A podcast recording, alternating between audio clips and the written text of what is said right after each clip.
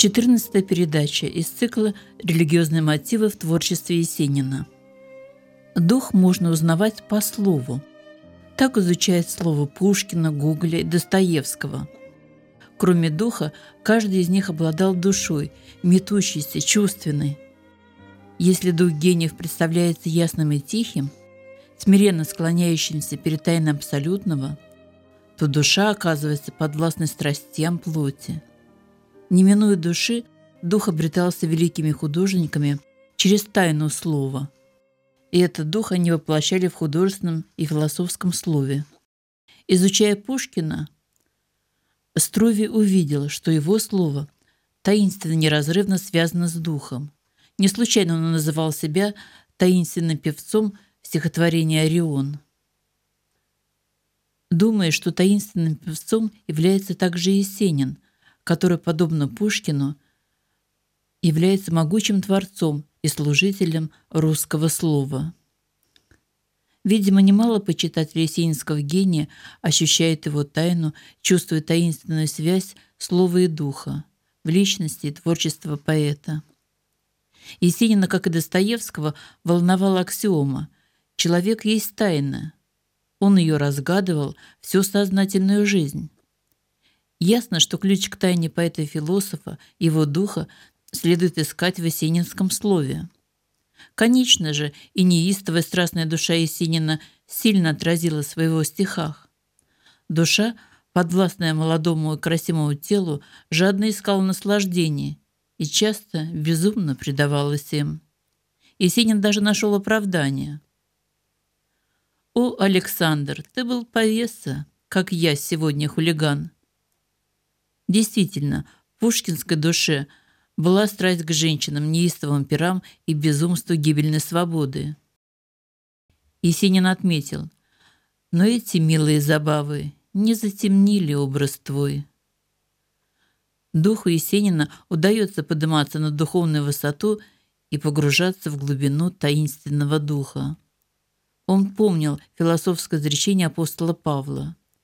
«Сеется тело душевное, восстает тело духовное. Эти и многие другие священные слова оправдываются в слове Есенина, который стремится преодолеть себя, свое сумасшедшее сердце. Это преодоление придает есенинской поэзии таинственную и могущественную силу. Самыми любимыми словами Есенина являются любовь и Родина. Черная потом пропахшая выть, как мне тебя не ласкать, не любить? Выйду на озеро в синюю гать, К сердцу вечерне льнет благодать. Серым веретем стоят шалаши, Глухо баюкают хлюп камыши. Красный костер окровил таганы, Хворости белые веки луны, Тихо на корточках в пятнах зари Слушают сказ старика косари. Где-то вдали на кукане реки Дремную песню поют рыбаки. Оловом светится лужная голь. Грустная песня, ты русская боль. Существует земля и небо, а между ними человек. Люди, обладающие умом и волей. Человеческий разум восходит ввысь к Всевышнему и не сходит в землю во мрак. Сергей Есенин является образцом внутренней силы интеллекта, который искал космические сочетания человека. Ой, если прорасти глазами, как эти листья в глубину. Интеллект Есенина космичен по своей направленности. Он склонен к мифологии и святости, постоянно чувствуя, что ему покровительствует, согласно святцам, преподобный Сергий Радонежский. В детстве он посещал вместе с родными Троицу Сергиеву Лавру. Иконы, домашние монастырские, вели в душу Есенина тему божественного младенца. Он был наделен в есенинской поэзии портретным сходством с собой. Иисус подрастает, становится отроком и учится у самых многоумных тварей, у зверей. Твари учили уму-разуму и подрастающего Сергея Есенина – ты иди или учись в пустынях да лесах, наша тайна отразилась в небесах. В отличие от сказочного юноши, который уронил в море книгу мудрости, Есенин подобную книгу сочинял. Он вспоминает. «Дед мне говорил, что наверху, то и внизу. Значится, хочешь знать, что там, смотри себе под ноги, в землю». Весну 1917 года Есенин пережил точно опьяненный, радовал освобождение от оков царщины и скорое превращение бедной его родины в Великую Крестьянскую Республику. Первым откликом Есенина на февральскую революцию было мартовское стихотворение «Разбуди меня завтра рано». Чуть позже газета «Дело народа» публикует поэму «Марфа-посадница». Пребывая в восторге, он написал в апреле 17 года поэму «Певущий взов» – яркое проявление пророческого дара. Смысл жизни поэта в здешнем мире можно угадать как религиозное направление стремления Есенина. Мысль и можно угадать. Душа не есть дух, а дух не есть душа. Душа греховна, на ней груз грехов моих тяжких составляя животным телом нечто единое, душевное, всецело подвластно ему. Страсти привели даже к неверию, быть может, к моментам сомнения в существовании Бога. Поэт не сомневается в данной ему благодати, то есть в дарах Духа Святого, в наитии свыше. Чувствовать себя благодатным значит осознавать исполнение божественной благодати. Дух поэта поднимался на невидимую высоту и смиренно склонялся перед незреченным. Дух вознагражден за поэзию, за русское слово. Он одерживает верх над безумной невестовой душой, которая просит русского деяния и традиционной смерти под иконами. Конец жизни вполне православный. Ясный дух Есенина склонялся перед божественным смыслом жизни. Он не искал на земле Царство Божие, ибо чувствовал ответственность за себя, за детей, за родину. Он жил идеей Бога в человеке и человека в Боге. Ему была особенно дорога эта свободная, неразрывная связь. Совершенно ясно предстает мудрость его судьбы. Единственная большая любовь его жизни – поэзия. Несомненно, что это Родина. Россия, ее жизненный трагизм, он был охвачен тоской по поводу смерти царщины. Осудил и снисходительность дворянства, и людскую кровавую драку, то есть гражданскую войну. Поэт не переставал видеть Иисуса Христа как бы снова распятого, революционными пулями и человеческой ненавистью. Своей трагической судьбой поэт предрек неизбежную трагедию идеологического режима в СССР. Но бессмертие самого Есенина – предсказывает бессмертное существование России. Их судьба есть история заблуждений и прозрений. Идеальной мужицкой Руси, в которую он верил, и идеальной коммунистической России, в которую верил Ленин и Сталин, не было. Была, есть и будет многообразная Россия. По Есенину она является расширенной личностью, и сам он – сосредоточенная, сжатая Родина – Мудрость Есенина, воплощенная в его слове, как едином философско-поэтическом произведении, выражает глубокое понимание неприходящих жизненных ценностей русского человека и России. В этом залог того, что вторая жизнь Есенина бессмертная. Она продолжается. Продолжается потому, что содержит абсолютную точку отсчета. Колоб, который заместила Божья Матерь Сыну. Таким таинственным шаром представлялся Есенину Христос, Бога человеческий спас. Теперь и мы, россияне, благодаря поэту, можем видеть положительный результат богочеловеческого процесса истории. Россия вновь призывается проведением нести миру прежде всего нравственность и многообразие проявлений духа.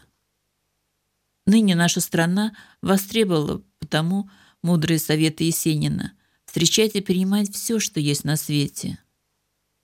Срединному царству, каким является Россия, это просто необходимо. Философия поэта выраженная в его стихах, трагична. Она есть отражение жизненного трагизма России. В нашей отечественной истории одна национальная трагедия сменяется другой. Поэтому здесь уместно сравнение философии трагедии Синина с греческой трагедией, высокой, трогательной и печальной. На глазах Есенина Россия втянулась в Первую мировую войну, хаос революции и в братоубийственную войну гражданскую. Свою поэму он не случайно назвал «Страна негодяев». В те годы Россия явила собой череду зрелищ ужасных, потрясающих, грозных и печальных. Поэта тревожило начинавшееся наступление индустрии на село, пугали губительные последствия Железного века, заглушающие живой голос души. С каждым новым сочинением поэт-философ доказывал свое право мыслить по-своему. В апреле 1917 года Сергей Есенин заговорил от имени кого-то мудрого, несказанного. Кто-то учит нас и просит. В 18 году Есениным написано «Преображение», «Ярданская голубица», с которой отчалившая Русь встретила нас посетившего Авраама, «Инония», посвященная пророку Иеремии.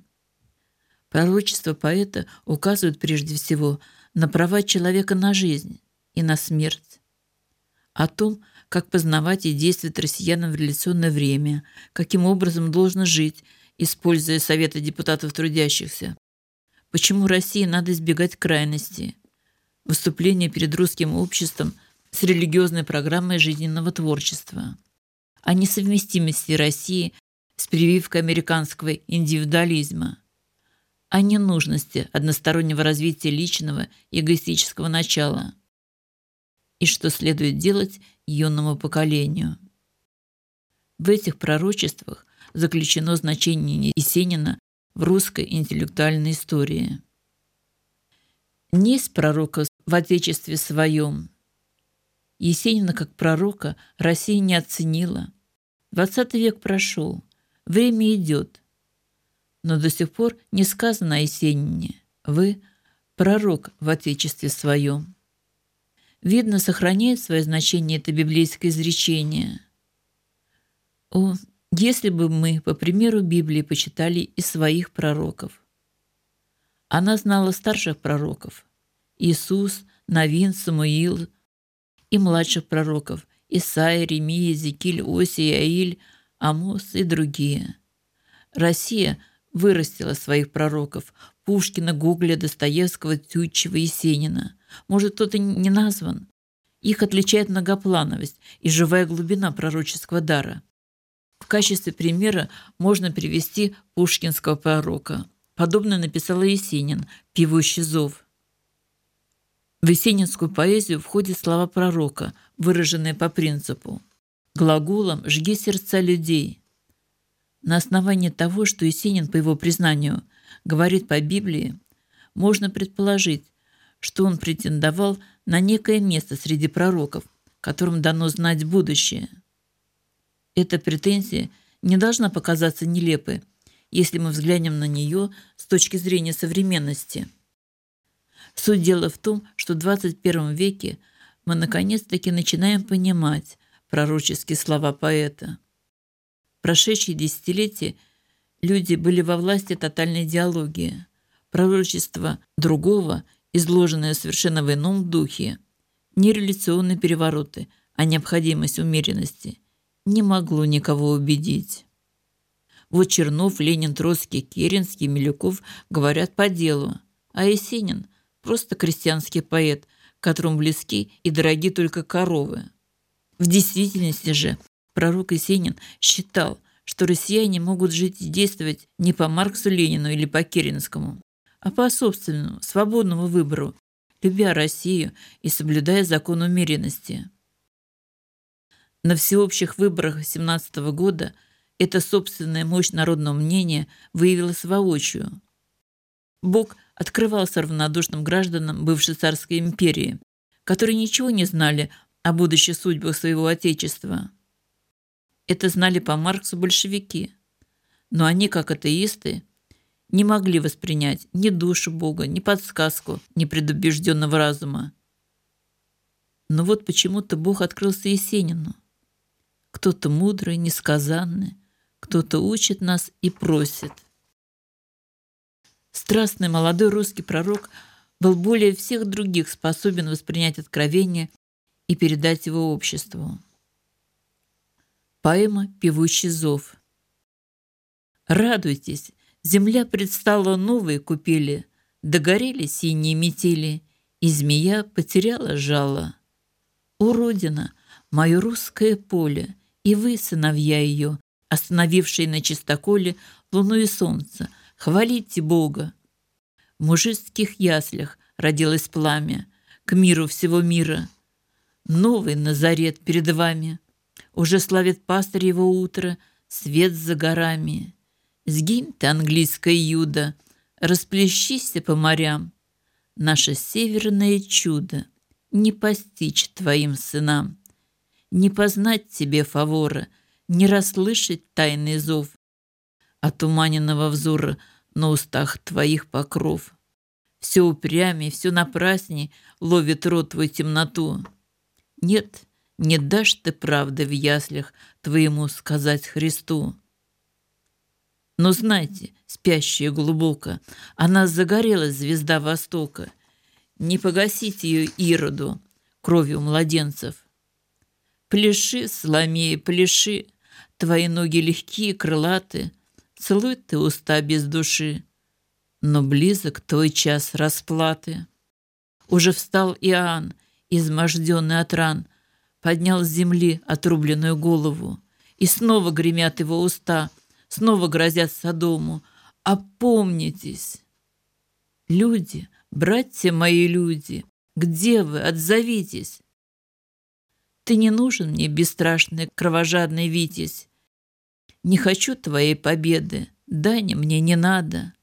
Все мы яблони и вишни голубого сада, Все мы грозди винограда золотого лета.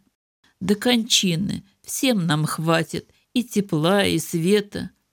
Кто-то мудрый, несказанный, все себе подобие, всех живущих греет песни, мертвых сном в гробе. Кто-то учит нас и просит постигать и мерить. Не губить пришли мы в мире, а любить и верить.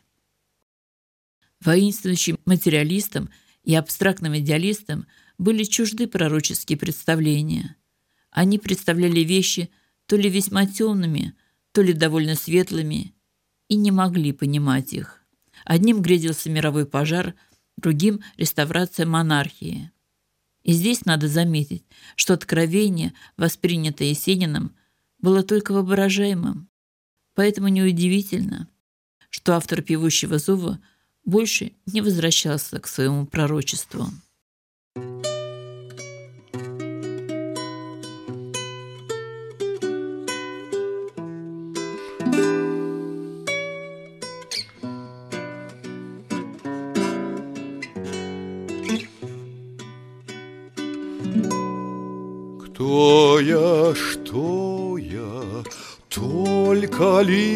Мечтатель, Синячей утративший во мгле. Эту жизнь прожил я, словно кстати, одно с другими И с тобой целуюсь по привычке, Потому что многих целовал И как будто зажигаю спички говорю любовные слова. Дорогая, милая навеки, А в душе всегда одно и цветов.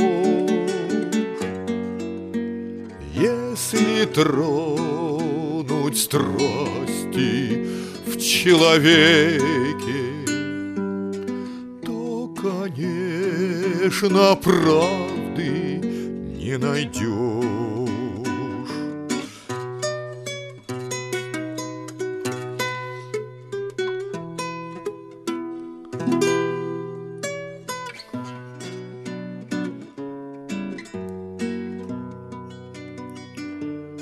От того в душе моей не жестко. Не желать, не требовать огня. Ты моя ходячая березка. Создана для многих и меня Но всегда ища себе родную И томясь в неласковом плену. Я тебя нисколько не ревную. Я тебя нисколько не кляну. Кто я, что я, только лишь мечтатель, Синячей утративший во мгле. И тебя любил я только кстати заодно с другими на земле. И тебя любил я только кстати заодно с другими на земле.